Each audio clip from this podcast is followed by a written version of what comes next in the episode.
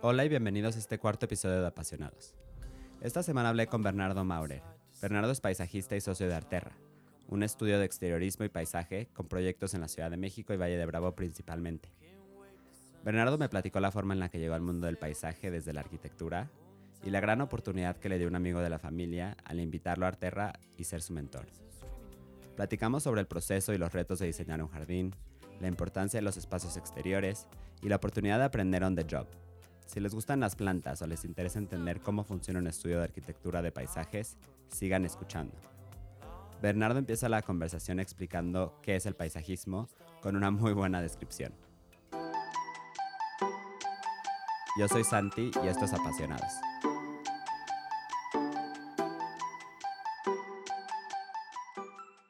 El paisajismo o esto que hago yo es como la manera elegante de decir que soy un jardinero, ¿no?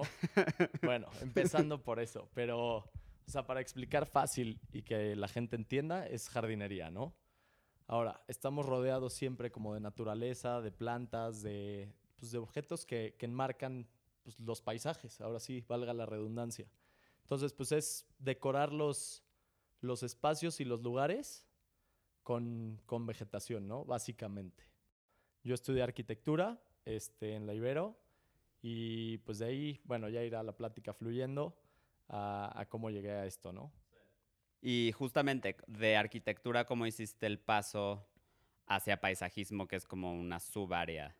Mira, yo la verdad no tengo ningún título, ni ningún diploma, ni nada de paisajista. Ujú, Es nada más la pura experiencia. O Ok. sea, mía. Sí hay, sí hay este, carreras este, especializadas, sí creo que hay maestrías, sí hay, etcétera, de todo eso.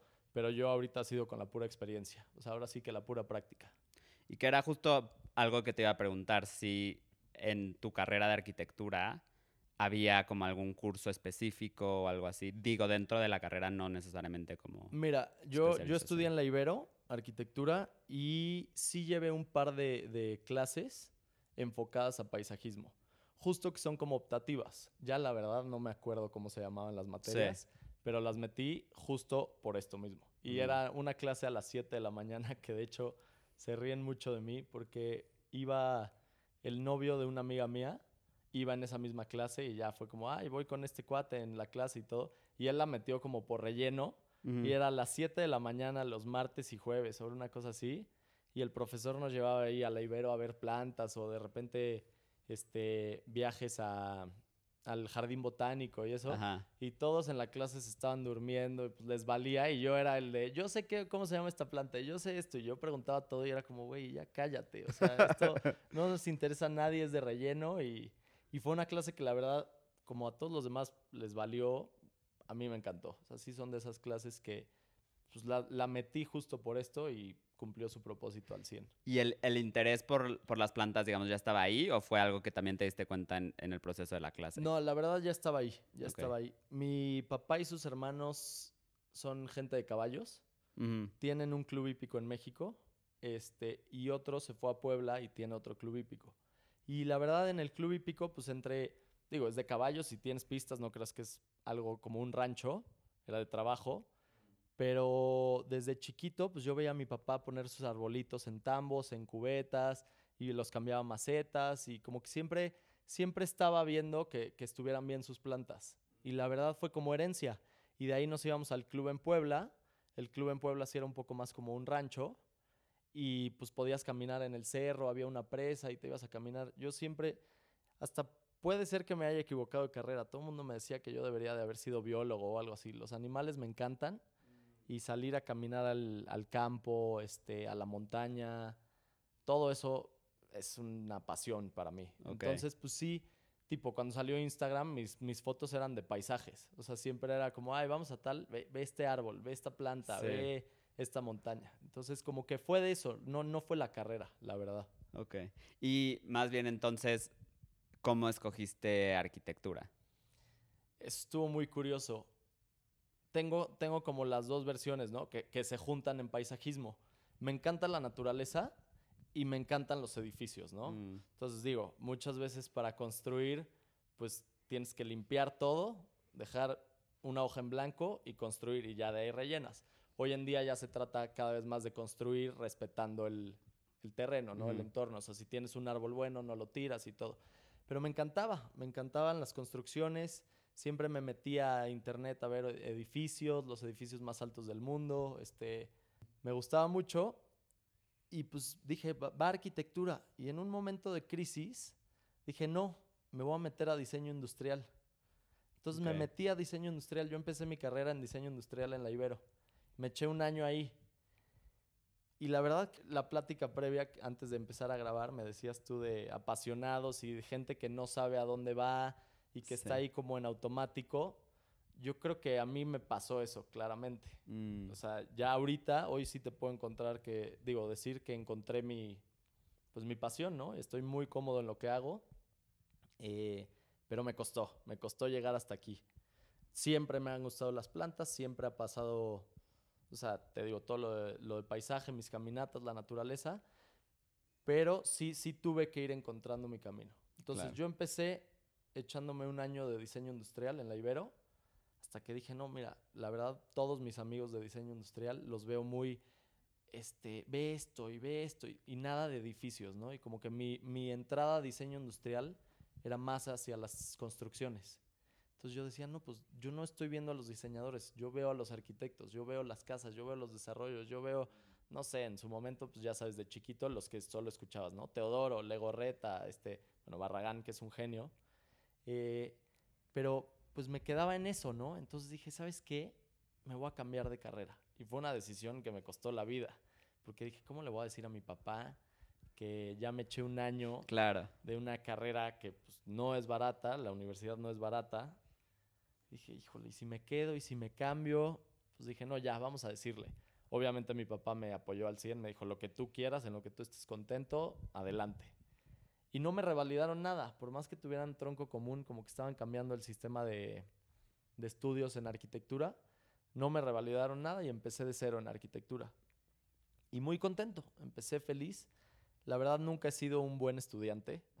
no, no, no, no le dedico tiempo al estudio. O sea, pasé la carrera bien, pero no como el alumno estrella ni nada. Hasta un par de clases me costaron.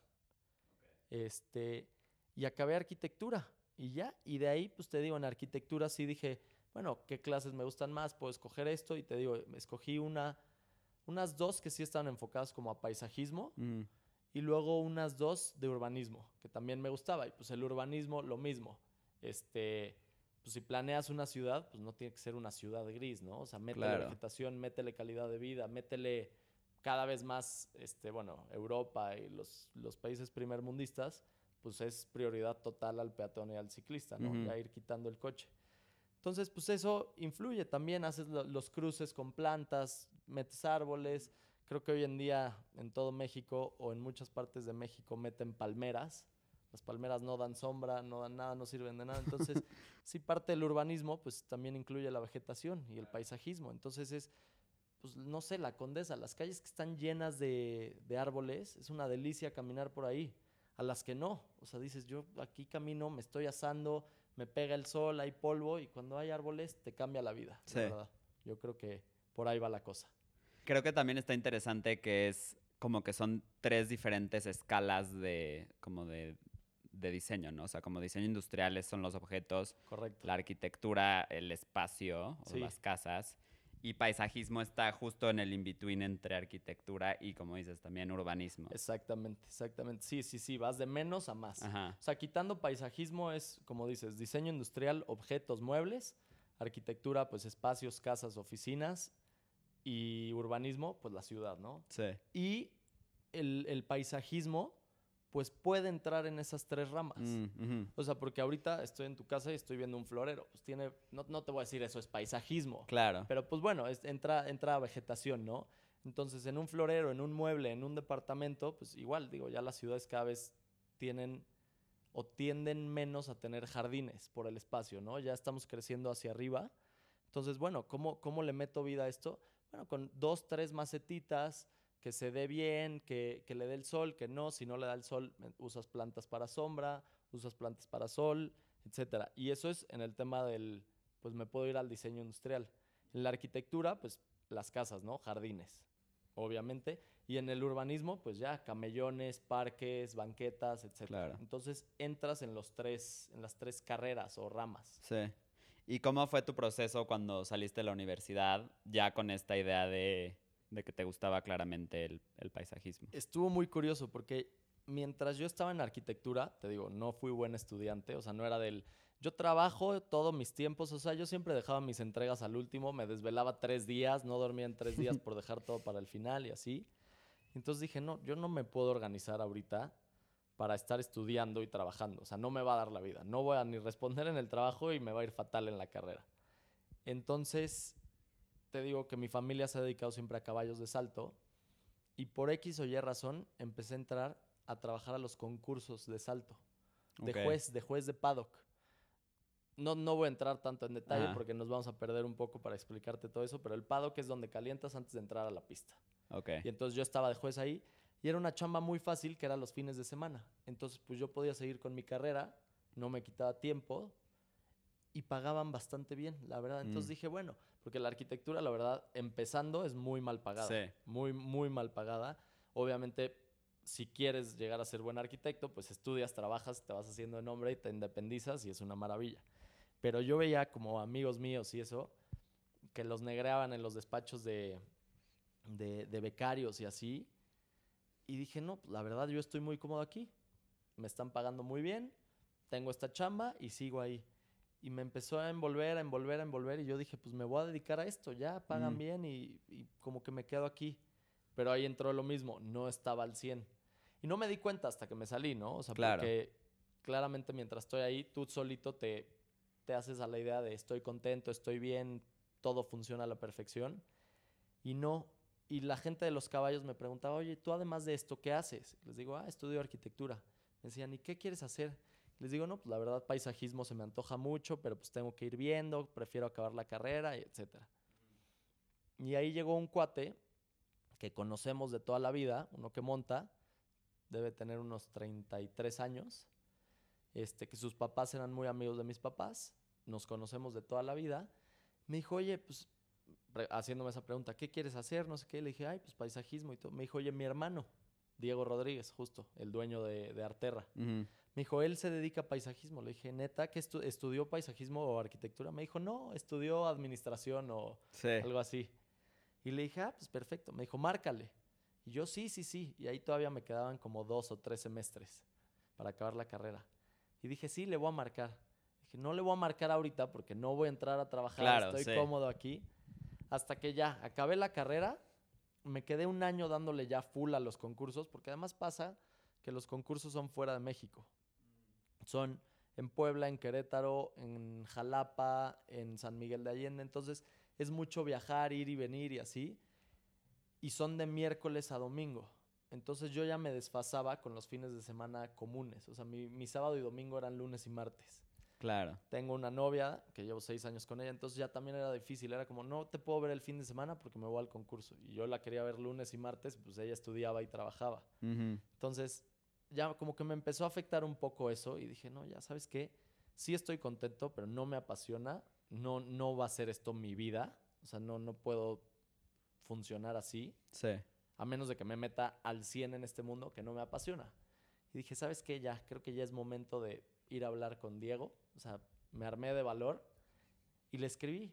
Te digo, a Diego lo conozco igual, o sea, no, no era como escribirle a un desconocido, Sí. ni a un señor, ni, ni mandar mi currículum a una chamba era escribirle de cuates, ¿no?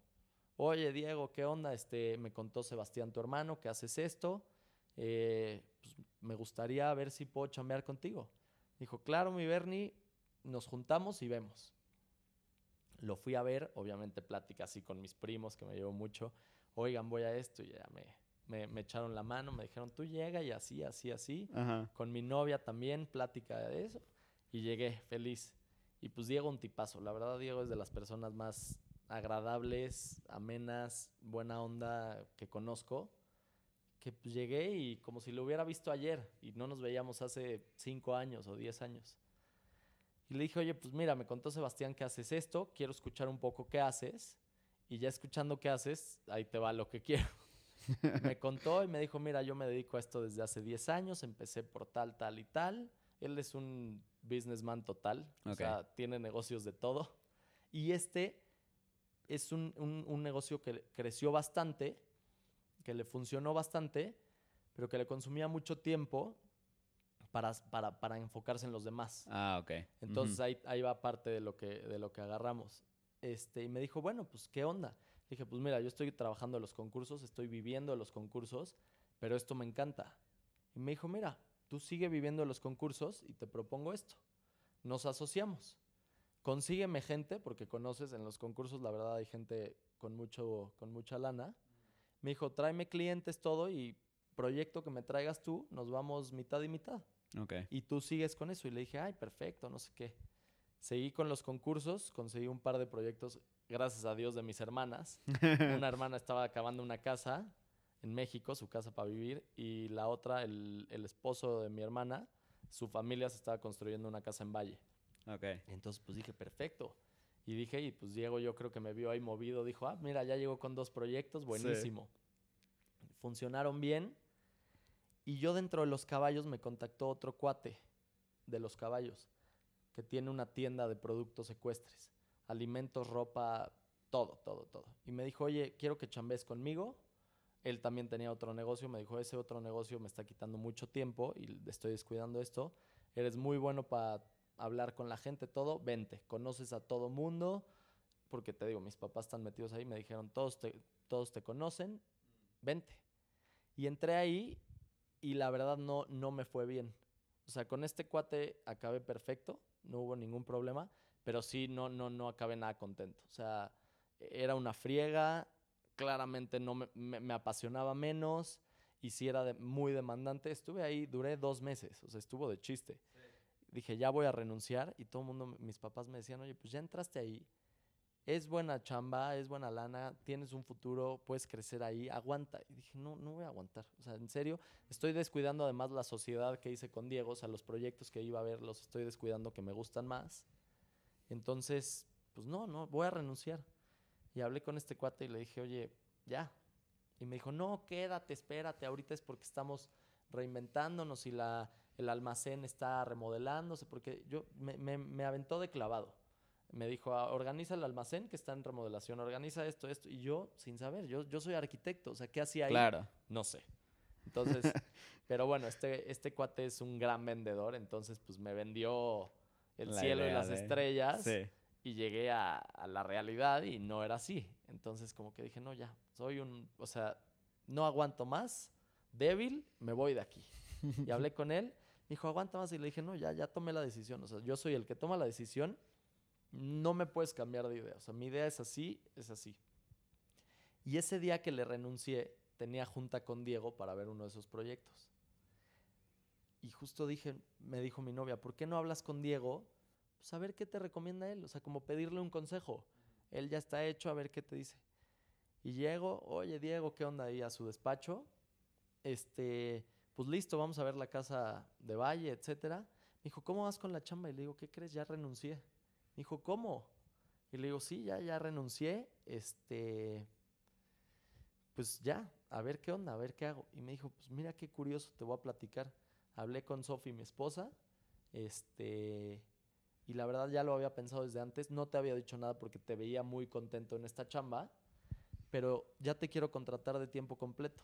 El día que renuncié, Mm. yo dije Mm, así, sí. sonrisa de oreja a oreja, le dije, pero ¿cómo? O sea, no- no, ¿cómo es posible? Me dijo, sí, sí, sí, a mí me ha ido muy bien en la vida, este, quiero disfrutar la vida, estoy viajando mucho, él toma fotos también por hobby, fotos de naturaleza, de animales. Y entonces se va a unos viajes increíbles. Ah, Luego ok, síguelo en Instagram, se llama Soy Diego RDZ. Ok. Tiene Ajá. unas fotos asas de animales. Y pues se va a las Galápagos, a, Ok, claro. a Alaska, a Noruega a snorkelear con las orcas, o sea, todo eso. Y entonces me dijo, la verdad yo quiero empezar a disfrutar esto y que alguien como que se encargue un poco más de, pues, del changarro. Me dijo, tú, vas. Y le digo, pero ¿cómo? No sé qué, yo, yo no me la creía, ¿no? El peor día de mi vida en el que había renunciado y había hecho todo. Y entré a pues, la chamba de mi vida. Feliz total. Le dije, ¿en serio? Y me dijo, sí, sí, sí, mira, yo tengo un viaje, ahorita me voy en dos días, cuando regrese en tres semanas, vemos detalles. Le dije, órale, va, ya, ya, ya. Regresó, nos juntamos y me dijo, pues mira, ya, ya está todo, ya avisé en la oficina y ya les dije que vas a entrar tú a cargo de esto. O sea, me dijo, tú vas a entrar como un Diego 2, tal cual. O sea, yo obviamente estoy arriba, pero tú te encargas, así. Y yo, no, pues qué increíble todo. Le dije, horario de oficina, ¿no? Me dijo, no, tú eres dueño de tu tiempo, con que estén las cosas listas. Claro, los está". resultados. Me dijo, la oficina es así, bueno, ya medio conocía. Está, este, pues la todóloga que resuelve todo, asistente de Diego número uno, este, paga nóminas, consigue proveedores, este, ordena todo, ¿no? Es Sí. la, la jefa, casi, casi. Tenemos una bióloga, que es una maravilla para todas las especies, y hay dos dibujantes. Bueno, y la contadora, ¿no? y dos dibujantes. Y me dijo, tú te organizas, este es el equipo y que todos te echen la mano. Y tú les echas la mano. Entonces tiene un equipazo, la verdad tenía, entré a un despacho de paisajismo súper armado, en el cual pues me dijo, vas, o sea, ahí está tu, tu lugar, hazte Sí. cargo. Y obviamente eso es lo de oficina. Fuera tiene a todos los jardineros, este, tiene un rancho en Valle increíble, como con 10 o 15 hectáreas, en donde está el vivero con todos los árboles, todas las plantas Mm, tiene a gente encargada en Valle, tiene a gente, porque hace muchos proyectos en Valle. Entonces, tenemos a la gente en Valle y a la gente de México. Y pues me dejó, o sea, me dijo, ten, ahí está el equipo, encárgate. Y yo feliz, y pues ahora sí que he ido aprendiendo a base de, de la práctica, es lo que te digo. No, no tengo ninguna maestría, no tengo ningún curso, no tengo nada, más que mi carrera, esas dos clases, el gusto por las plantas que adquirí de mi papá y pues a Diego, que me ha ido encaminando. Entonces, Increíble. Esa, esa es la historia un poco. Qué, qué padre. Y además también qué suerte que, que puedes como ejercerlo en la práctica e ir aprendiendo a la vez, ¿no? Sí, como sí, que hacer las dos cosas que a mucha gente pues no tiene esa oportunidad. O que creen muchas veces que necesitan una carrera o una certificación adicional Sí, para poder ejercer. totalmente, totalmente. Sí, Diego me dio una libertad cañón. O sea, no me dijo, oye, ¿dónde está tu título? Mm. ¿Qué credenciales tienes? ¿Qué todo? Te digo, como, ahora sí que como contacto de la vida, amigo de la vida, me dijo, ahí está, confío en ti. O sea, ciegamente. Y me dio todo esto y, y la verdad, muy bien. Es, es una empresa que tiene bastante, bastantes proyectos. De boca en boca, ¿eh? O sea, Diego hacía un jardín y al que le hizo el jardín le dijo, oye, yo tuve a Diego que me hizo el jardín, te paso el contacto. Y así pues Diego cuando entré me fue pasando, oye, me escribió tal, me escribió tal, contáctalo, contáctalo, contáctalo. Y pues yo les escribía, oye, te escribo de parte de Diego Rodríguez, soy Bernardo Maurer, su socio. Este, ¿qué necesitas? Y ya me decían. Y pues así, ahorita si quieres entramos un poco más a detalle cómo funciona ese, Ajá. ese proceso con el cliente. Y también que eh, justo con COVID, digo, evidentemente si tienes una casa grande o tienes un rancho, evidentemente va a haber algo de paisaje, pero también creo que muchas personas que tienen una terraza o que tienen algo, pues sí quieren, Sí, como dices, quieren, quieren tener plantas o quieren tener por lo menos naturaleza a la que ver si van a estar encerrados. correcto. Eso, eso nos ayudó mucho, la verdad. Porque nos preguntan todos los clientes que se dedican, unos a construcción, unos no sé qué, nos dicen, oigan, ¿y ustedes cómo van con la chamba? Y la verdad vamos muy bien, porque como dices, la gente que, bueno, toda la gente, ¿no? La gente, toda la gente está encerrada en su casa, Sí. ya sea gente de dinero que tiene su casa en Valle, ya sea gente que tiene una terracita, o ya sea gente que no tiene nada, pero quiere un poco de amor y vida en su vida, Sí.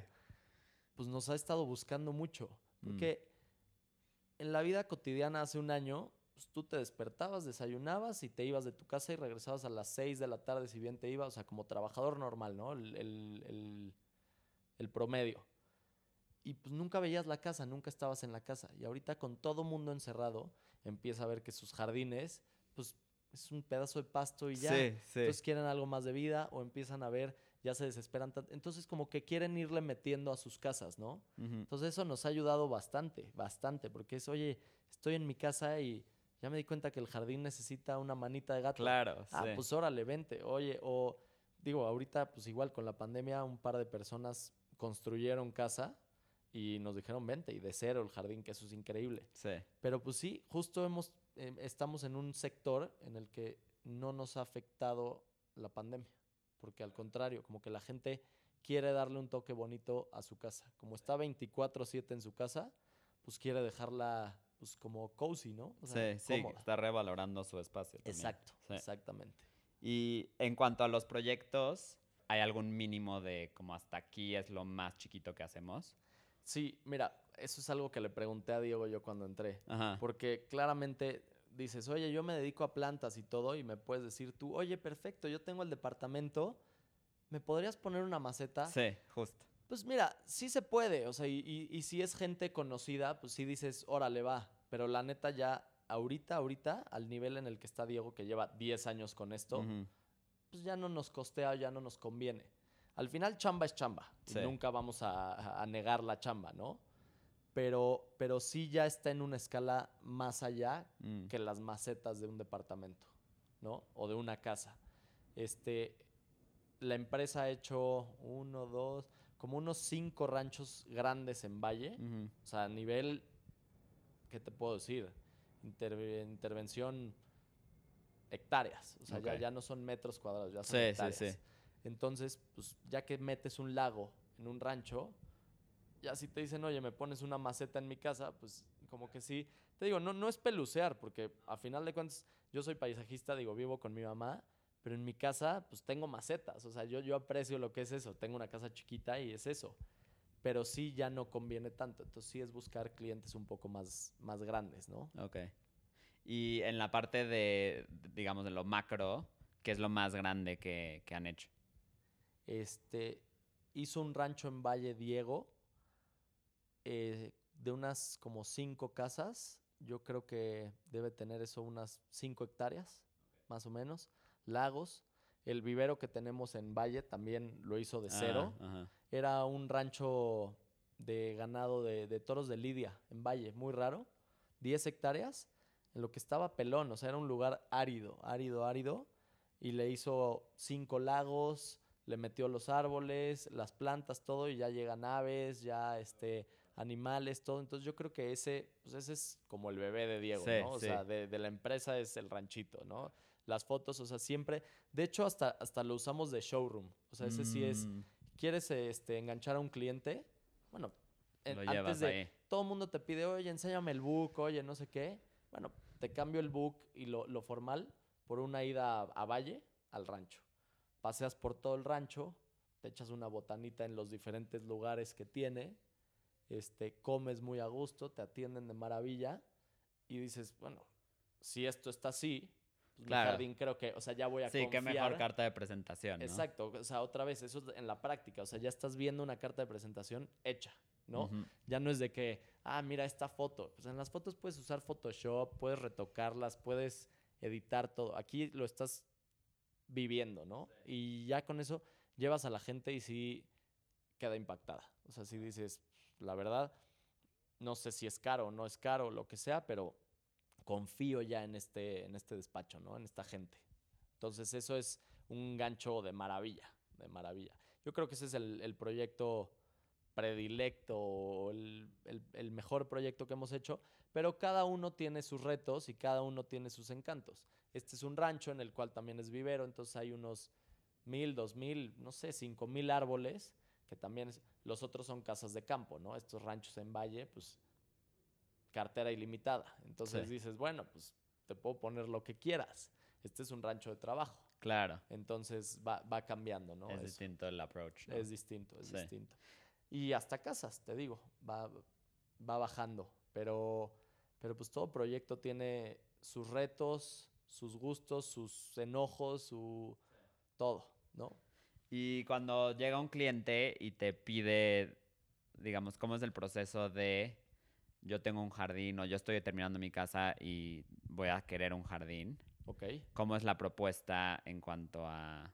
Porque creo que mucha gente le encanta, por lo menos conozco mucha gente que le encantan los jardines o le encanta estar afuera, pero no necesariamente tiene conocimiento de los nombres de las plantas correcto, Correcto, sí, sí, sí. Mira, en general, te digo, los clientes que nos han llegado son de boca en boca.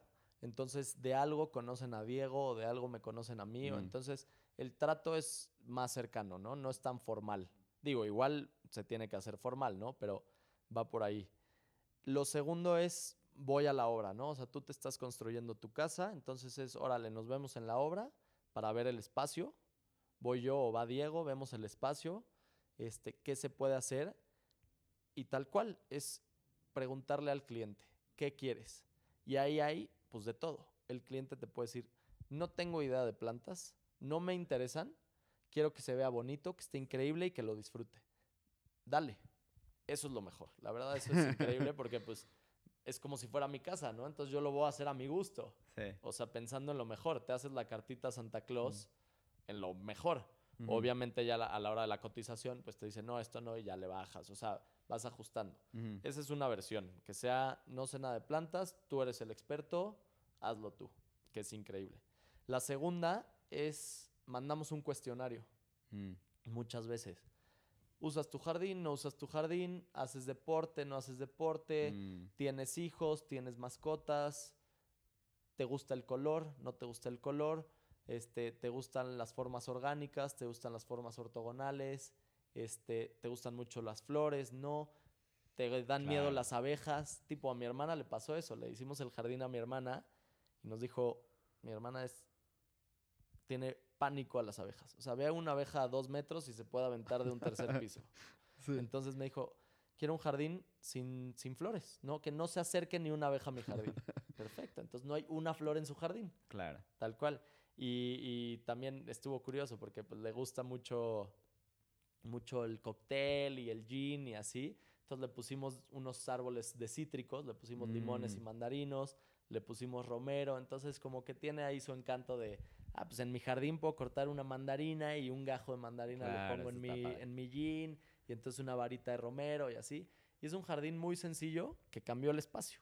O sea, ya se había construido la casa y le pusieron pasto, nada más pasto. Y como que era la idea, dejarlo así y ellos mismos ir poniéndole algo más. Le dijimos, oye, puede quedar esto. Y como que empezamos a hacer el proyecto y nos decía mi, mi cuñado, oye, pero no, no, no me vas a quitar mucho espacio el jardín, tampoco es un jardín grande. Le dijimos, no, hasta vas a ver que se va a ver más amplio. Y como que en los planos decían, no, es que sí me quitas. Le dijimos, mm. confía. Y al final te robas 50 centímetros de cada lado y acabas dándole profundidad al espacio. O sea, te cambia el espacio en marcas. Ahora sí que, pues, de manera cursi, como que el paisajismo es enmarcar una vista, ¿no? O sea, como que hacer viva una vista. Sí. Y quedaron muy contentos. Y así es. Entonces, pues así va con los clientes. Te mandan el cuestionario, o sea, yo les mando el cuestionario, lo contestan, me lo mandan y ya digo, bueno, perfecto. ¿Hay flores? No hay flores. Este, si le gustan los colores, pues perfecto.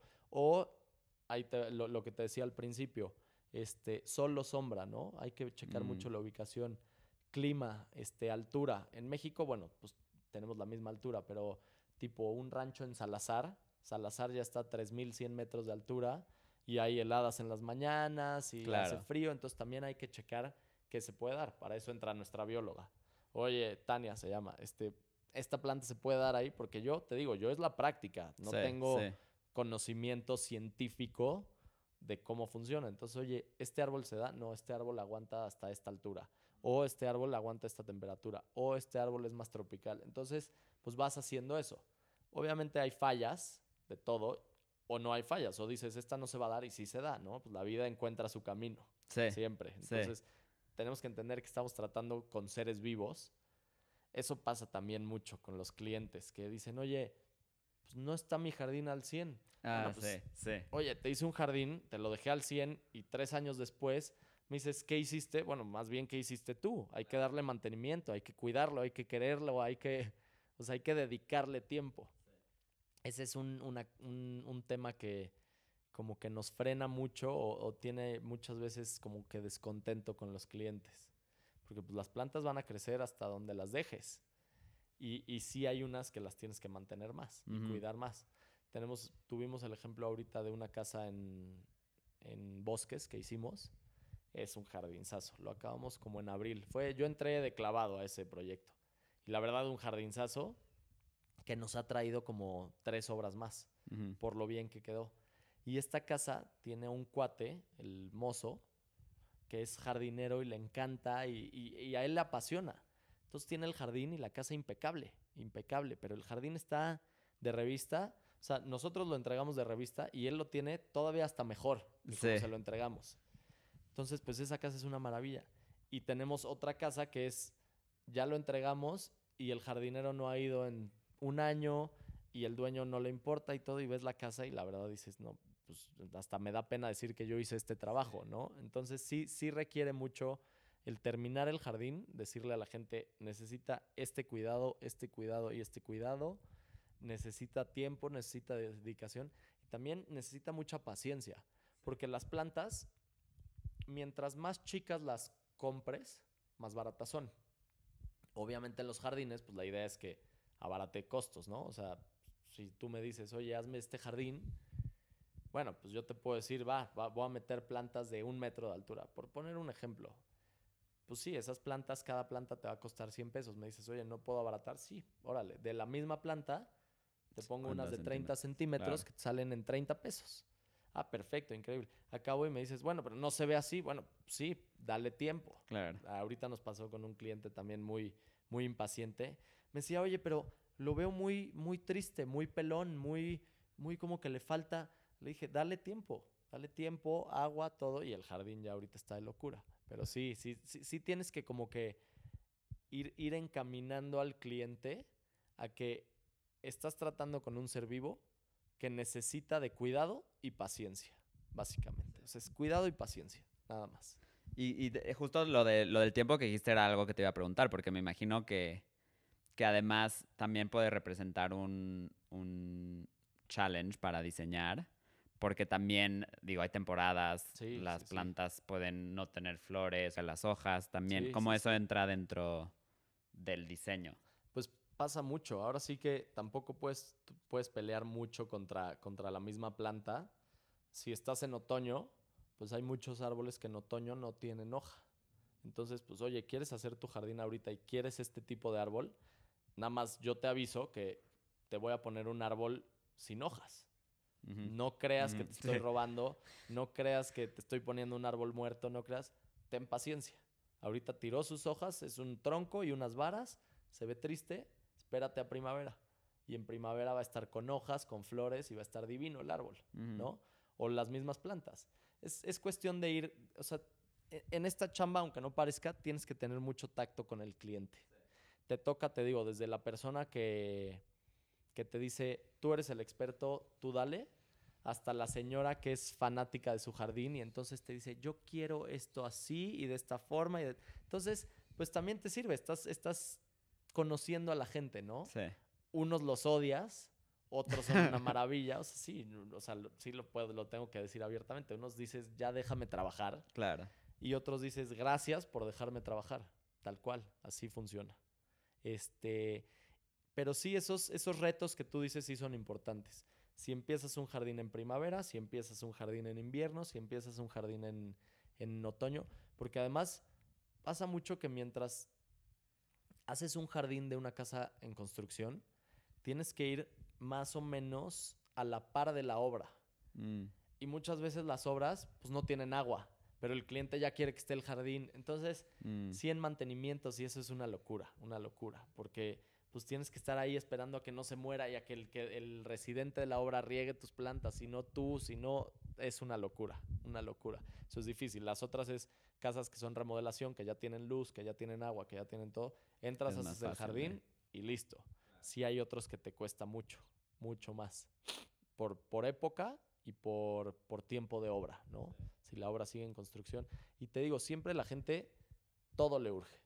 Al cliente le va a urgir, oye, ya quiero mi jardín, lo quiero ya para mañana. Bueno, sí, pero tu, tu, tu construcción no está ni al 30%, no puedo entrar. O sea, yo cuando entré con Diego, en febrero tuvimos una junta de unas casas en Interlomas que estábamos haciendo, que, que estamos haciendo ahorita. Y fue ya perfecto, yo creo que en tres meses. Tres meses, cuatro meses, cinco meses, seis, y la estamos acabando en diciembre. Y esto fue, esta junta fue en febrero. Mm. Entonces sí, también tienes que tener paciencia con eso. Pero pues es un reto, es, es muy padre. Es un trabajo muy, muy activo. O sea, mi chamba, porque es ir a ver clientes, ir a obra, ir a mi casa o a la oficina a proyectar, este, juntarme con, con los dos arquitectos de la oficina, que son los, los dibujantes. Como que yo les paso la idea y ellos obviamente aportan y todo entonces, como que está muy dinámico. Mi, mi, mi chamba no es nada de Estar en un, en escritorio. con dolor de espalda o Sí. así, como que hasta de repente me canso y ya digo, ya quiero una semana de estar como Godín. O Sí, sea, Sentado. sentado viendo una computadora y descansando. Porque me paro a las 7 de la mañana y a las 9 de la mañana ya estoy en la obra. Estoy en la obra, le digo a los muchachos qué hacer, a los jardineros, ellos se encargan, me voy a mi casa, organizo un par de proyectos, como y regreso a la obra a ver cómo avanzaron. Mm.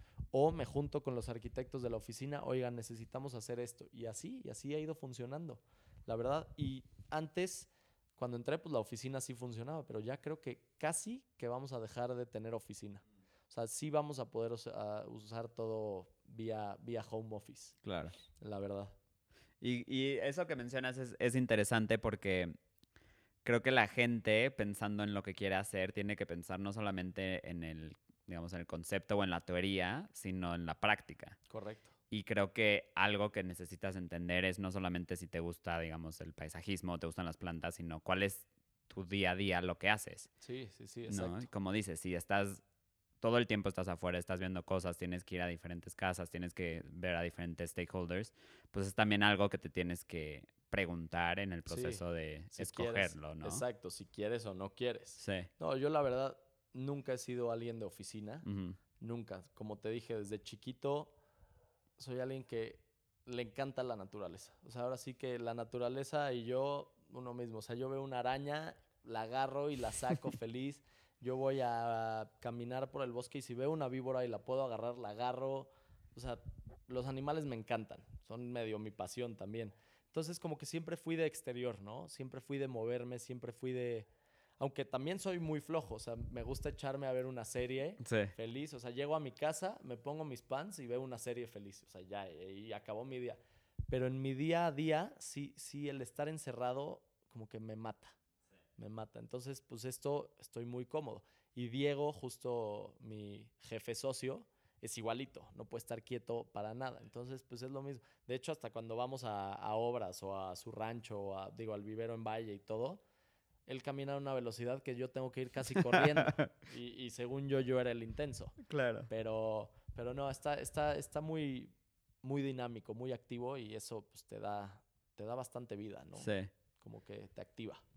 Y en cuanto a, digamos, obviamente sí es mucho lo que quiere el cliente y, y el, uso que le va a hacer al jardín, pero ¿hay alguna filosofía detrás de en el diseño o algún approach o, o metodología que ustedes usen como en, en Pues, el diseño? Ya con la práctica, como que te vuelves más experto y ya, ya, ya lo haces automático, pero sí, sí, a mí me sirve mucho, te digo, ver, o sea, lo que existe, ¿no? O sea, qué hay, cómo, cómo son los paisajes, cómo es un bosque, cómo es una montaña, cómo es una playa, cómo es una selva tropical. De ahí, pues sacas ideas, ¿no? Ves lo salvaje. Y luego, a mí me sirve muchísimo ir viendo, ir viendo en la calle. Oye, ve esta entrada, ve esta, tiene Sí. estas plantas. Oye, ve esto. O voy a casas que, de amigos y así. Oye, qué increíble jardín. Y vas viendo todos los tipos, porque ahorita ya los jardines evolucionaron a que la gente los quiere más salvajes, ¿no? Más orgánicos. Y antes era el típico jardín francés, cortado con el seto perfecto, todo así, su colorcito, sus, sus como filas de plantas diferentes, pero que se viera todo bien trabajado. Y ahorita como que la gente te dice, oye, yo quiero algo que se vea natural, que se vea orgánico, que se Sí. vea salvaje, total. Obviamente, y, y a mí eso me encanta. O sea, ese es, ese es mi, mi- mi gusto. Y sí, cuando me pide alguien, oye, yo quiero esta florecita y esta plantita y el seto cortadito, digo, bueno, pues es chamba y lo tengo que hacer y también es un reto para mí porque no me gusta ese estilo y lo tengo que hacer. Pero, pero gracias a Dios hemos ido evolucionando a, a lo orgánico, a lo salvaje, ¿no? A lo natural. Entonces, no hay una metodología como tal. Hay plantas muy fáciles, muy amenas, muy, muy de casa, que se ven salvajes, que es una paleta vegetal que manejamos mucho nosotros. Y lo demás te digo es ver la ciudad y obviamente eh, internet, ¿no? Ya con internet tenemos todo. Pinterest, que sirve para todo, es una maravilla. Y Arc Daily, Sí. la mejor página de internet. Pues ves las obras, está enfocada a arquitectura, pero pues ves muchísimo. Entonces, en en mis el ratos libres, pues estoy, me meto, me meto, me meto y digo, ah, mira, esto está padre. Y pues ponte tú que saco un poquito de cada cosa y ya yo los junto y ya pues saldrá algo. Obviamente, pues con la idea de que salga bien, ¿no? Pero sí, esa es mi, como que mi, mi inspiración, ¿no? O sea, sí. ver todo lo que me rodea, más pues la tecnología. que Son series, internet y, y ya, básicamente.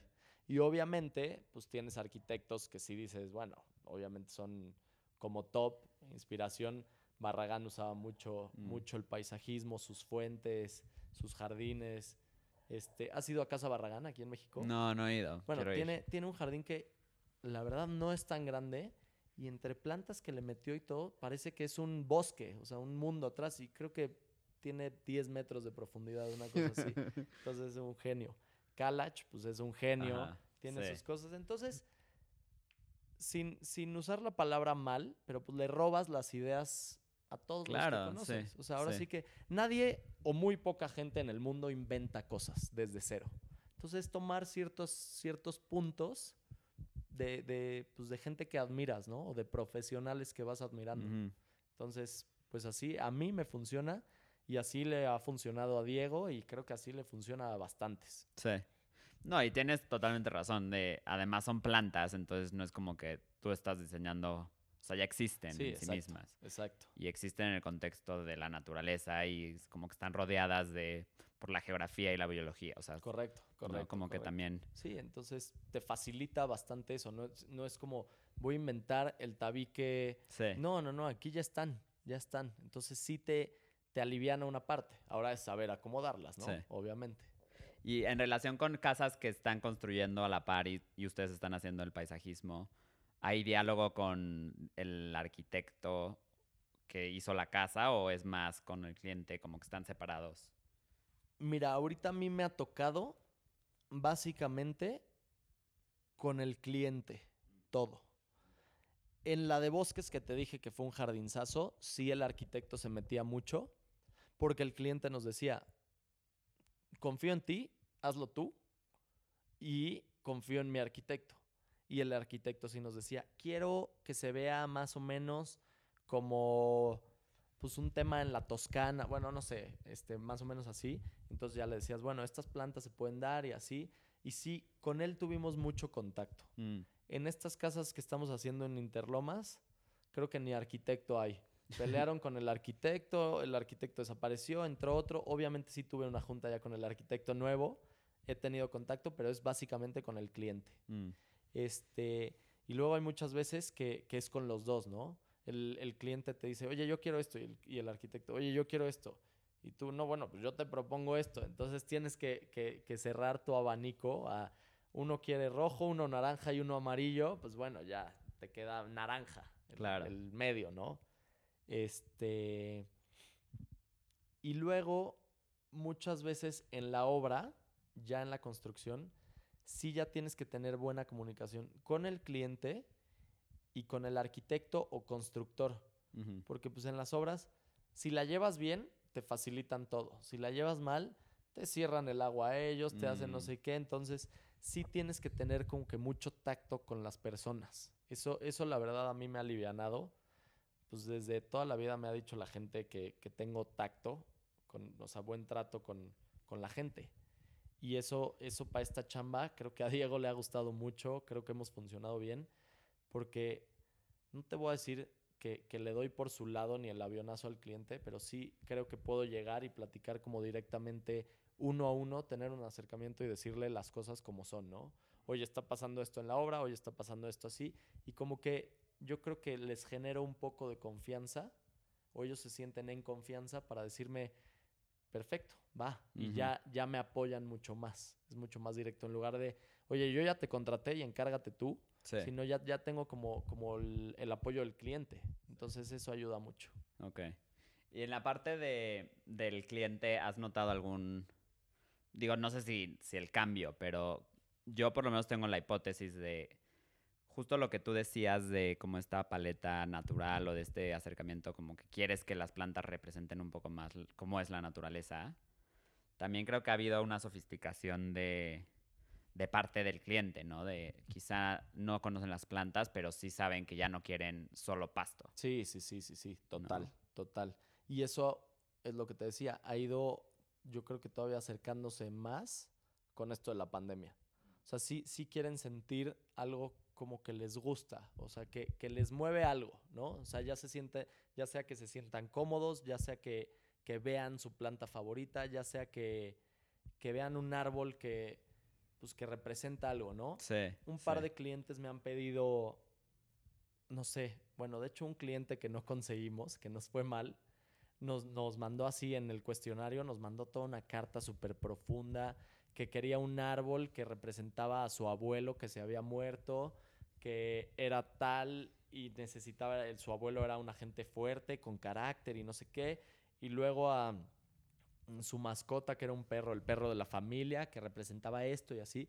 Entonces ese fue un reto, porque pues sí, te dicen, quiero algo fuerte, quiero algo eh, bonito, quiero, o sea, como que se iba a, a, lo más, ¿qué te puedo decir? Como, como que a lo más varonil y a lo más femenino, que de repente si los juntas, no queda tan bien.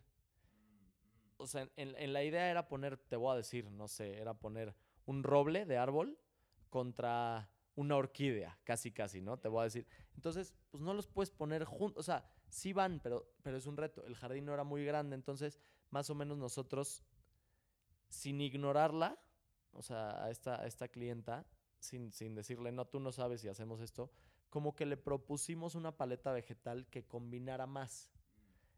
Y no le pareció nada. Nos dijo, ¿cómo es posible que hayan propuesto este árbol para, el, para mi abuelo, que yo les decía esto? Y, y, era, no, bueno, sí, pero tienes un jardín que no es tan grande. Si ponemos esto, tu árbol va a crecer 30 metros contra otros frutales que crecen 3 metros. No le pareció, no nos contrató y pues bueno, pasa, pasa también. Pero, pero es eso, ¿no? ¿Hasta dónde cederle el, el control al cliente? Claro. Que quiere, es su casa, él la va a vivir, bueno, ella la va a vivir, ella la va a ver y va a estar feliz o lo que sea, pero también no sabe, ¿me explicó?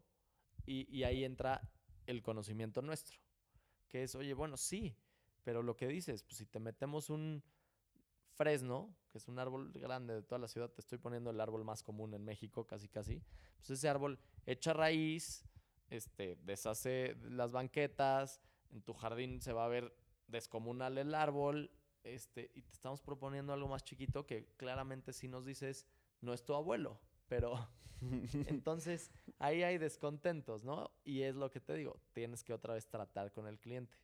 Yo a esta clienta todo, todo fue por vía mensaje. Nunca la vi, nunca nada, entonces pues yo creo que también eso afectó. Siempre es mejor tener el trato pues de frente, ¿no? Y sí. en persona y platicar un poco más cercano, o sea, acercarte al cliente, conocerlo, saber cómo es y ya de ahí saber cómo actuar tú.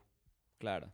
¿Y cómo tratas de, porque creo que ha de ser difícil eso, ¿no? De mostrar el resultado final de un jardín que, digamos, todavía no existe, pero cómo van a dialogar las plantas y cómo se va a ver la paleta vegetal Mira, de una manera como que el cliente entienda. Sí, muchas veces es con el puro plano. O sea, nosotros, nuestra metodología de, tra de trabajo exactamente, que es como nos preguntas, es yo me junto con el cliente en la obra, mandamos el cuestionario o él nos dice encárgate o lo que sea, y ya va la parte de la propuesta. En la parte de la propuesta es el plano, tal cual, o sea, en 2D, delimitando zonas, ¿no? O sea, un dibujito, en esta zona van a ir bugambilias, aquí mm. lirios, aquí, por decir nombres, ¿no?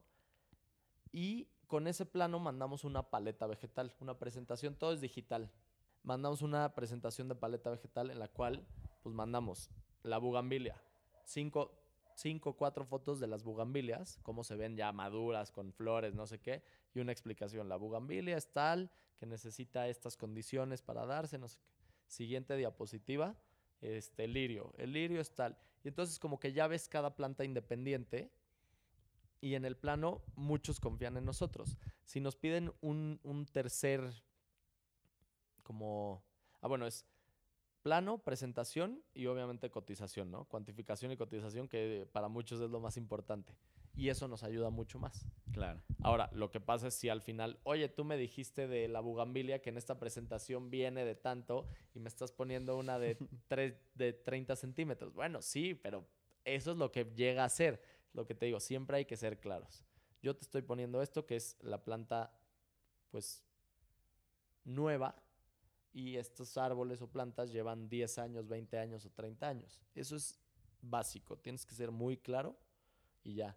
Y otra cosa muy importante es que siempre decimos, ¿no? Que nosotros vendemos tiempo. Los árboles son tiempo. Tú puedes hacerte tú tu jardín y gastarte, no es broma, dos mil pesos. Y pusiste 10 árboles, pero son unas varitas que hasta un bambú necesitan para detenerse. Y sí, en 30 años vas a decir, yo sembré esos árboles desde chiquitos y son mi logro y está increíble. O te puedes construir una casa en la cual digas, yo ya quiero vivirla y tener sombra de mis árboles.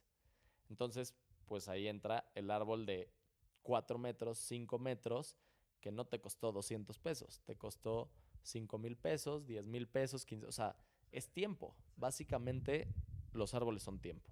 Entonces, pues sí, mientras más grande es el árbol, más te va a costar. Entonces me dices, oye, ¿cómo un olivo me puede costar 15 mil pesos?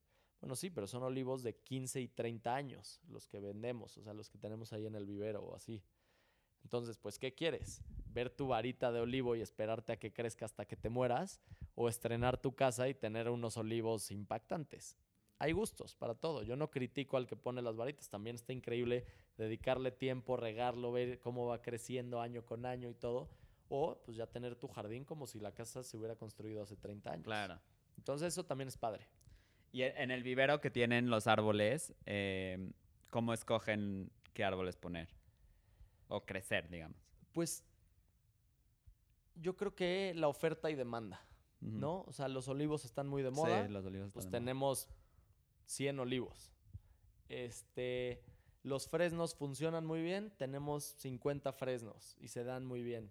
Este, el jaboticabo, no sabes ni qué es el jaboticabo. Tenemos cinco jaboticabos, es un árbol exótico que crece muy lento, no sé qué, o sea, más o menos. Y ahora, también nos pasa que hay árboles que o ya se nos terminaron, o ya no tenemos, o no tenemos del tamaño Del adecuado tamaño. porque van creciendo y pues es irnos moviendo con proveedores que ya hemos conseguido toda la vida. Entonces es un intercambio, ¿no? También el proveedor nos puede decir a nosotros, oye, ¿tú tienes olivos? Sí, yo tengo olivos, órale, te los paso. Ah, pues bueno, tú tienes este, astronómicas, sí, ah, bueno, pásamelas y intercambiamos y así. Pero sí, yo creo que es oferta y demanda. O sea, no, no, no tenemos, y, y también pasa con la oferta y demanda, ya hay árboles que, pues hasta casi, casi que los dejamos morir en el, en el vivero. Bueno, no los dejamos morir, pero están abandonados porque el cliente no los pide. Mm. No los pide, entonces no se venden. Entonces, bueno, ya aprendimos. Ya estos árboles para la siguiente vez ya no vamos a cultivar tantos. ¿Me Claro. explico? O ya no vamos a, a- a atender tanto ese detalle, Sí. esa especie. Y es difícil también porque es como que apostar en un futuro. O sea, es apostarlo a Sí. que en cinco años o Sí, en seis sí. años como que está como que siga esta tendencia de los árboles. Totalmente, totalmente.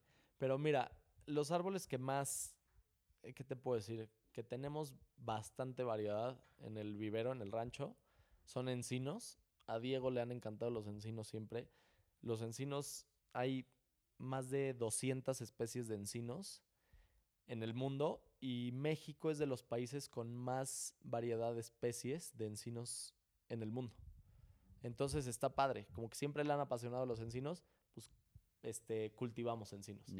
En el vivero todas las camas que hay son semillas Son de de- encinos. o sea, ajá. y entonces es el encino rojo, el encino verde, el encino no sé qué, y hay mil encinos y de, desde chiquitos hasta encinos ya de cuatro metros. Increíbles. Además se dan bien, porque te digo, todas las cañadas, en la Ciudad de México, todas las cañadas que ves, las de bosques, las de todo, tienen encinos. O sea, es un árbol nativo. Entonces, Sí. pues lo cultivas y se va a dar. Luego, las ceibas, es el- la del tronco que tiene espinas y esas son muy bonitas, pues tenemos muchas ceibas. Y también pasa que Diego se va a Monterrey o a Guadalajara o así y se pone a recolectar todas las bellotas de los encinos y llega con 3.000 bellotas, Sí. las siembra en el invernadero todo y de las 3.000 pues se logran 1.000. Sí. Perfecto, un 30%, 33%. O de las ceibas, se va a Guadalajara y en Guadalajara hay unas ceibas increíbles, o a Mérida. Ah, pues perfecto, y se trae unas semillas. Y así va haciéndole. Aunque, pues digo, hay unos que son legales o ilegales, pero tipo en Nueva York, se fue un viaje a Nueva York y de Central Park se trajo unas semillas de unos arbolazos y ahí los tiene. Y le digo, oye, ¿y este árbol cómo se llama? Y me dice, no sé, no sé, pero lo encontré en Nueva York y me traje unas semillas y sí se dieron. Y pues ahí tiene cinco tipos de árbol de todos, de todos lados del mundo y ahí se va dando, te digo. Y otros, pues son los básicos. Claro. Frutales, los cítricos no fallan. Este, los olivos están de super moda los fresnos para toda la ciudad, jacarandas, grevilias, no hay falla con esos. Pirules, este. Entonces, como que te vas dando cuenta con el mismo cliente, ¿no? Yo ya llegué a algo armado, es lo que te digo. Yo llegué al cielo. O sea, yo llegué. Claro, porque requiere, como dices, muchísimo tiempo muchísimo y mucho esfuerzo también. El... Total, total. Y yo llegué a un proyecto en el que Diego lleva 10 años. Sí. 10 años, no es chiste. Que hizo de cero el rancho que puso de cero las semillas, que puso de cero todo, y pues yo ya tengo el know-how, ya tengo el vivero, ya tengo el equipo, ya tengo la gente, o sea, él me dijo, vas. Y creo que hemos funcionado muy bien. Obviamente yo, como te dije, yo no tengo ningún estudio especializado en esto, pues siempre es, oye, Diego, ¿qué onda? Tengo esta duda. Y me dice, no, a ver, tal, tal. Y siempre, pues como una vez a la semana o dos veces a la semana, nos juntamos él y yo para ver pendientes. Y le digo, oye, ya me atoré con este, con este proyecto, no sé qué poner aquí. Mm. Y me dice, no, mira, para esta casa y en este lugar y en esto, funciona muy bien este tipo de planta o de árbol. Ah, perfecto. Y pues yo le voy aprendiendo a él. Claro. Como, como te digo, siempre hay que juntarnos con gente que sepa y que esté dispuesta a enseñarte. Y creo que Diego, pues ahora sí que te puedo decir que es como que mi sensei en esto. Sí. O sea, porque tiene el tiempo, tiene la paciencia tiene el gusto y tiene la pasión. O sea, ahorita en esto que se llama apasionados, o sea, Diego es una persona apasionada en eso. Y me lo está transmitiendo al 100%. Claro. Entonces está muy padre eso. Y lo, lo, increíble también de las plantas es eso que contabas de literal puedes recoger las semillas o los frutos y es nada más obviamente con esfuerzo un poco, pero nada más con el tiempo, dejar que crezcan y se hagan árboles o plantas o Sí, sí, sí, tal cual. O lo que sea. Investigar y darles las condiciones adecuadas no pasarte de agua, sí pasarte de agua, unas necesitan más que otras, y tiempo. Tiempo y vas viendo cómo va germinando y vas viendo todo.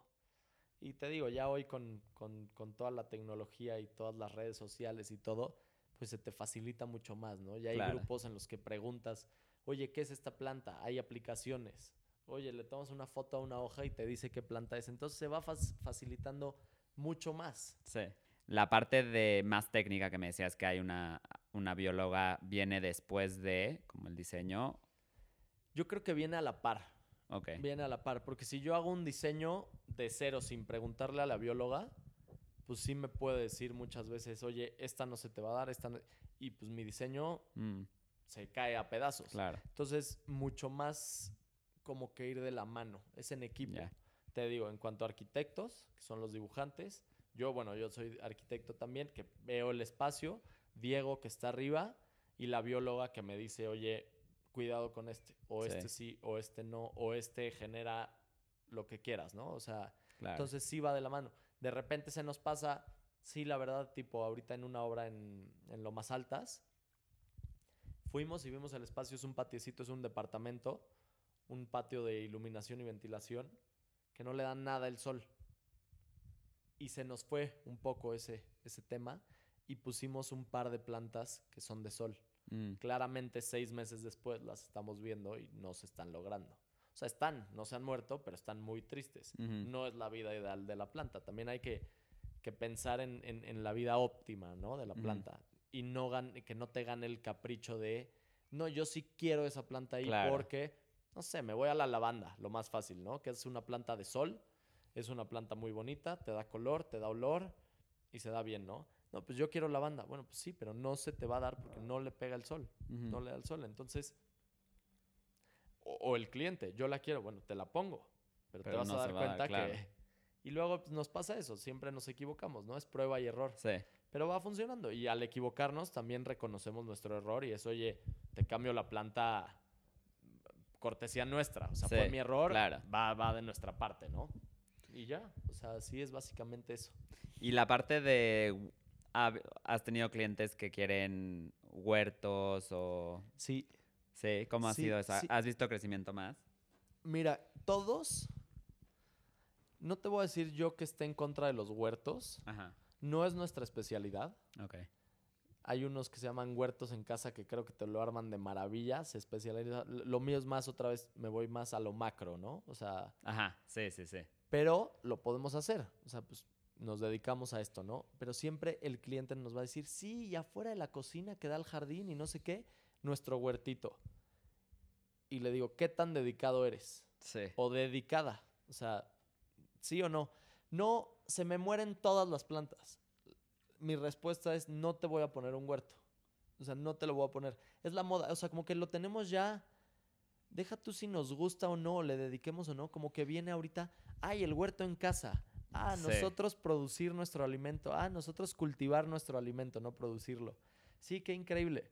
Lo pones y acaba saliendo hierba mala, acaban siendo un pedazo de tierra con hierba mala ahí que no le dedican nada de tiempo y se acaba viendo feo. Entonces yo sí me voy directo a la pregunta. Oye, ¿le vas a dedicar? O sea, casi casi como su papá. O sea, si le dedicas tiempo te lo hago, si no, no.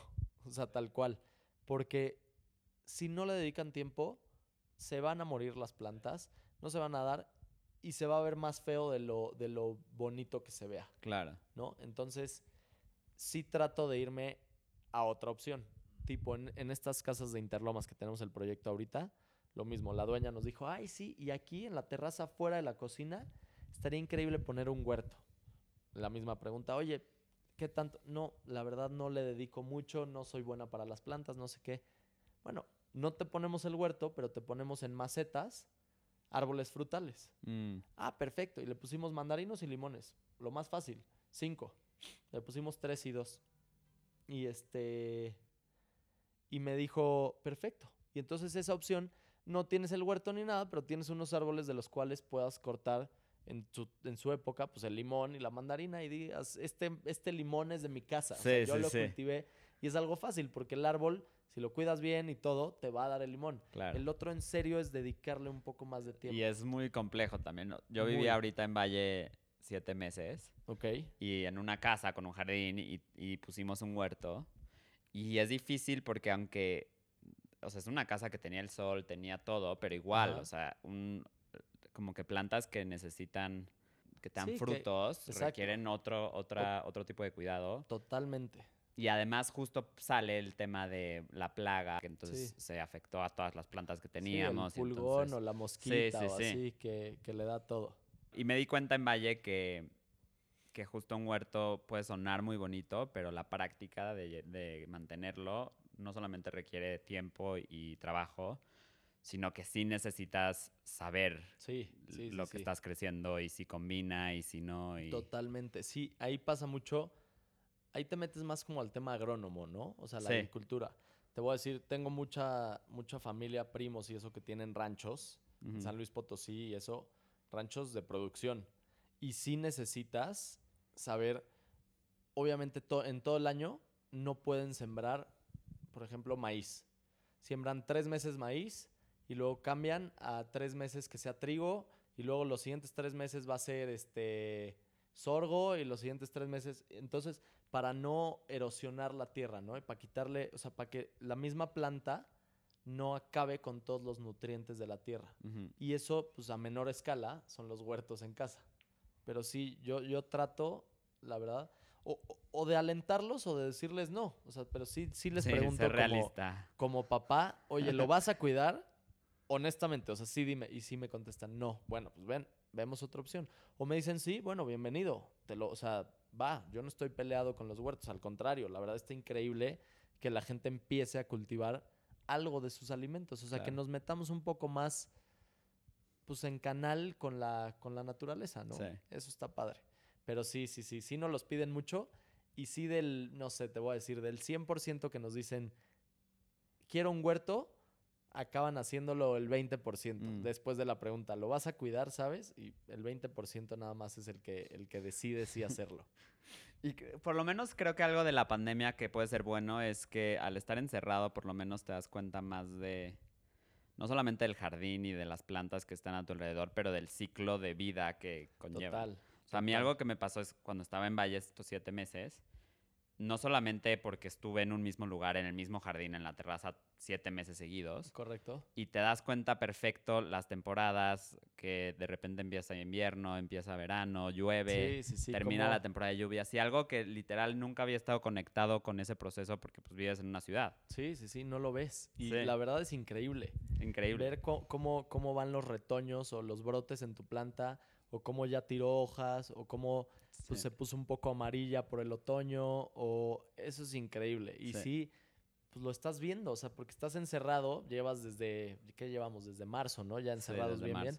Pues desde marzo hasta ahorita, entonces ya- sí ya pasaste por primavera, verano y otoño y ya está empezando el invierno. Entonces sí la gente se puede dar cuenta cómo, cómo va cambiando eso en, en sus plantas. Eso está increíble, la verdad. Y que son, es, Porque- vivo, es algo vivo. Sí, no, no, no le pones atención, lo das por hecho, ¿no? O sea, como que te conectas un poco más, como dices ahorita, fuera de eso, pues valoras más tu- tus espacios, ¿no? Sí. O sea, ahí está la planta, bueno, pues es la planta que veo 24/7, pero la planta va cambiando. Sí, Ya se, se puso triste, bueno, la riegas, se levanta, no la riegas, se entristece. sí. Llega la primavera, está floreando, bueno, qué increíble, ya tiró la flor, ahora viene, todo es, es, es, es muy padre, la verdad, Sí. ese, ese, ese círculo de la vida, sí. tal cual. Y ha- hablando de, de, pues, de inspiración o de jardines, ¿hay algún jardín que te acuerdes que te haya gustado mucho? ¿O jardines? ¿O espacios? Mira, yo creo que la mexicana, este parque en Santa Fe, lo hizo Mario Shetnan, es un genio, también es inspiración total, paisajista, urbanista muy picudo. Este me gustó mucho porque los parques que yo conocí en México, que no tenemos la cultura de los parques, tenemos Chapultepec, que es increíble y lo Sí. ha ido arreglando. De hecho, Mario Shetnan también intervino en, en Chapultepec Ah. y eso. Pero como que eran parques abandonados, ¿no? Ya no. Hoy en día ya no, pero eran parques abandonados. Entonces yo siempre, abajo de mi casa, literal a 100 metros de mi casa hay un parque, al cual yo iba siempre, sigo yendo, pero es un parque con puros árboles y ya, nada de diseño. O Ajá. sea, como que fue una parte del cerro que cuidaron y dijeron, dejémoslo como parque Como verde. como verde, que está increíble porque tiene unos arbolazos, hay sombra, todo. Le hicieron un caminito, pero es un parque básicamente abandonado. Al haber hecho la mexicana, yo estudiando en la Ibero, viviendo yo en las Águilas y esto en Santa Fe, pues me quedaba muy cerca. Empecé a ir y sí me empecé a dar cuenta del diseño, ¿no? O sea, justo del paisajismo, de que esto, si le echas tantita cabeza, tantito, juntando unas plantas, haciendo unos manchones de plantas, se puede ver algo increíble Sí. y haces caminos y montañas y relieves y pasas por arriba, por abajo, por un lado, por otro. Pones más árboles, pones menos árboles. O sea, como que sí tienes mucho de dónde, ¿no? Con las plantas. O sea, puedes hacer en un mismo parque un bosque, entonces vas a tener sombra, pero luego no una explanada de pasto y luego un montículo de pasto y luego... Entonces sí vi que justo ahí entró el diseño, el diseño de paisaje, total. Sí. Entonces sí vas viendo cómo va evolucionando el espacio. O sea, yo que he ido desde que inauguraron la mexicana hasta ahorita, sí dices, wow, o sea, va creciendo, la, o sea, va- es vivo esto, el diseño va cambiando, ¿no? Va evolucionando. Y, y evoluciona para bien, o sea, bueno, va creciendo, pero también llega diciembre y evoluciona pues para otra parte triste. Y dices, Claro. bueno, esta época no me gusta y en verano voy a venir, sí que increíble, pero me llueve, no sé. Entonces, yo creo que, que la mexicana me sirvió, no sé si como inspiración o como, una cachetada a la realidad de lo que me gusta, ¿no? O sea, es lo, estoy viendo a escala macro. Porque mis otras inspiraciones, como te he dicho siempre, eran pues la, la pura naturaleza. O sea, yo me iba de campamento, nos vamos de campamento siempre a Huatulco, todos los diciembres. Pues Huatulco, wow, qué padre. Selva y mar, y ese- esa es mi inspiración. Huatulco es mi locura. Este, pero un jardín como tal que te diga, ah, este jardín de este arquitecto en esta casa, no tengo uno, la verdad. Pero sí la mexicana sí fue como, pues como mi introducción al sí quiero ser paisajista, ¿no? O sea, sí, Sí. me gusta. Y no te voy a decir que, que sea la obra mejor de México, ni la peor, ni nada. Pero sí fue algo que me dijo, híjole, sí se me antoja hacer esto. Esto tiene diseño. Fíjate que aquí pusieron lavanda, aquí penicetum, aquí salvia, aquí Claro, encinos, Sí. acá magnolias, tiene, creo que hay un calzada de las magnolias y calzada de los encinos y los ves y, y te gusta, o sea, como que pensándole tantito, yo creo que ese fue el, el- Lo visto por mí como que mi propio empujón a decir, sí, dedícate a esto, la claro. verdad. Qué padre. Sí. También creo que yo de los jardines que más me han gustado es el que, justo esto que hablábamos de la, de la temporalidad Ajá, y de las estaciones. sí. No sé, vi muchos jardines, estuve en Japón, vi Ah, muchos jardines y no, son unos maestros a un nivel Maestros. que nunca había visto en mi vida.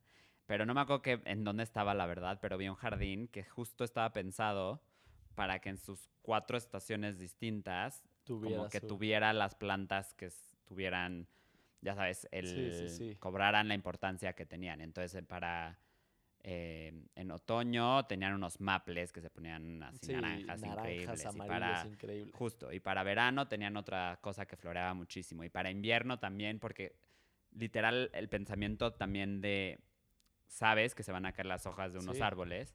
Y entonces cuando se caían esas hojas podías ver unas plantas que eran perennes. Es que son unos genios. Y como que justo ese, ese juego tan sofisticado de saber a la perfección la vida de las plantas también, ¿no? y Eso cómo está increíble. reaccionan con el contexto. Ay, los japoneses son grandes maestros del paisajismo. Y ahorita que estás diciendo de las cuatro estaciones y eso, también nos acostumbramos un poco, y me pasa a mí, que en México no tenemos las cuatro Sí, estaciones. sí. La verdad. O sea, sí, llega invierno y te estoy diciendo es polvoso, es seco y, y ya, y llega otoño y ves algunos liquidámares que son los primos de los maples, eh, otoñizarse, que ponen la, la hoja rojita, naranja, amarilla, pero no tenemos nosotros las cuatro estaciones marcadas. Pero tenemos esa, esa facilidad que en este trabajo, pues otra vez se te facilita, ¿no? Porque no tienes que estar bus- buscando plantas para todas las estaciones, para las cuatro estaciones. Básicamente todas las plantas que vas a poner, pues se van a dar en todo el año. Tal vez no florean o así, pero sí, en, en, pues, en las ciudades polares, o sea, al norte o al sur del mundo, tienen eso. Japón, o sea, Claro. tiene las cuatro estaciones, te, te cae nieve, o sea, en Sí. invierno, hielo, este, Nueva York se congela todo, este, pues sí, tienes que pensar, si ahorita plantas que ponemos aquí las pensamos para Nueva York, pues vas a decir en invierno se te van a morir, porque se van a congelar y no van a revivir, o sea, no, no sé. Sí, es un Entonces, jardín totalmente diferente al de Totalmente México. diferente. Entonces, en el DF sí se nos facilita, ya no es DF, es CDMX. este, en la Ciudad de México se nos, fa- nos facilita más esa chamba, ¿no? Que también está padre el reto de las cuatro estaciones. A mí se me antoja también, mucho. Y, y poder hacer proyectos en el norte del país o en el sur, tipo en Chiapas, pues tienes una selva increíble, tupidísima. O en el norte, yo vengo ahorita de un viaje en La Paz. No, qué locura ese lugar, qué locura. Es desierto con mar, pero también el mar llega a las islas y tiene manglares. Entonces ves unas cosas que son una locura, locura. Entonces yo creo que esos son retos también padres, que ya llegará mi momento de, Claro, sí, de poderlos hacer. de desarrollarlos. Exacto. increíble.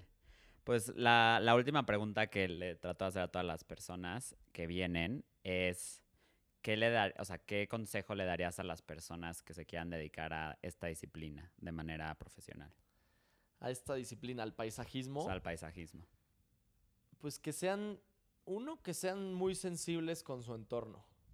Muy sensibles, que observen. O sea, que sea gente que le gusta observar. Punto número uno. Dentro de eso, que les guste la naturaleza, ¿no? Obviamente. O sea, porque tú me dices, yo soy diseñador y tengo súper buen gusto, pero no, veo una araña y la mato y Mm. veo. Te estás metiendo con plantas, las plantas atraen insectos, atraen animales, atraen vida. Que sea eso, ¿no? O sea, yo sí me voy a naturaleza, observar, paciencia Mm. y pues que no les guste estar encerrados, o sea, que les guste que les guste salir, ver ver vivir las ciudades, vivir los bosques, vivir las selvas y te das cuenta de muchas cosas. Yo creo que el observar es básico, ¿no? Yo creo que estar estar muy muy apegado a la naturaleza y estar, y estar muy apegado a- a- al observar, ¿no? Ahora, otros paisajistas te pueden decir, no, ¿sabes qué? Estudia esta planta y métete al lado químico y científico y seguro, seguro funciona. Yo no estoy, o sea, al revés, mientras más sepas, mejor. Pero sí como que para empezar, pues estar muy, muy cerca a la naturaleza y muy consciente de tu entorno. Te digo, hasta en la ciudad. Desde el bosque a la playa, a la selva, a la montaña, a la ciudad. Ves qué se da, qué queda bien, qué combina y qué, qué te da ese gusto, ¿no? Sí. Me iría a esos dos puntos básicos.